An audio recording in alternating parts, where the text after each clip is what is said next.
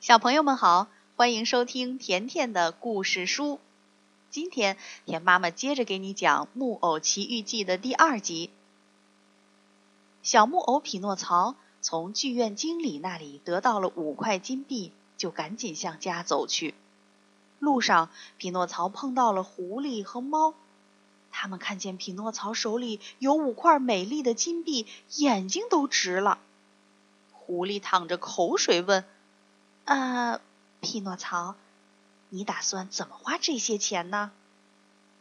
匹诺曹说：“我要给爸爸买件外套，给自己买一本识字课本。”走了一阵儿，狐狸和猫笑眯眯的告诉匹诺曹，在猫头鹰王国有一块奇怪的地，在地里挖个小洞，种下一块金币。浇上水，再放一撮盐，第二天就会长出一棵挂满金币的树。匹诺曹听着，张大了嘴巴：“啊，太棒了！”匹诺曹高兴地跳了起来。他把他的爸爸、新外套、识字课本的事儿又丢在了一边。狐狸和猫带着匹诺曹去找奇怪的地。路上，他们住进了一家旅馆。猫一口气就吃了三十五条鱼和四份奶酪。狐狸也吃了很多东西，有兔子、鸡肉、田螺，还有鸽子蛋，还住上了最好的房间。匹诺曹只吃了几片面包。半夜里，匹诺曹正做着美梦，旅店的主人叫醒了他，说：“喂喂。”你的两个伙伴两个钟头以前就走了。匹诺曹问：“啊，他们为什么走得这么急呀？”店主人说：“因为他们有急事儿，就先走了。”说完，店主人向匹诺曹要了一块金币，说是三个人的饭钱。匹诺曹只好离开了旅店，一个人在漆黑的树林里走着。突然，他听到背后的树叶擦擦擦擦的声音。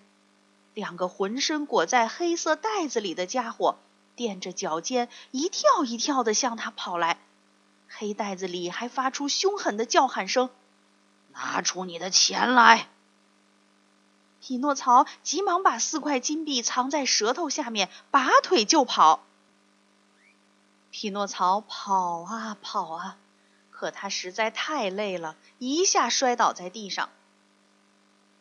两个家伙气喘吁吁地跑上来，抓住了匹诺曹的胳膊。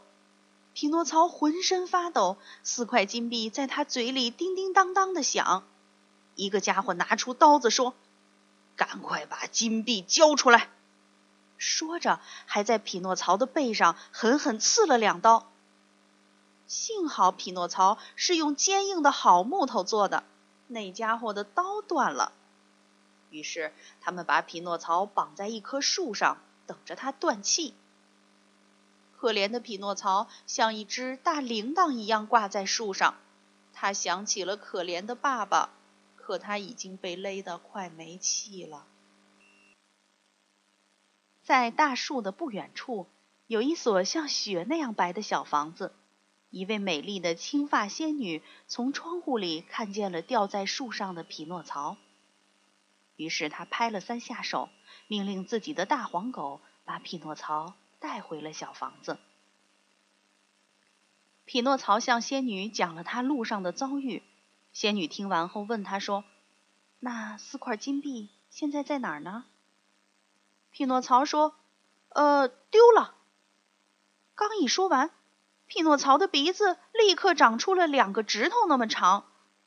匹诺曹接着说：“啊，不不不，我把金币吞到肚子里了。”第二个谎话刚一出来，他的鼻子更长了，都快戳到房门上了。匹诺曹吓得哭起来。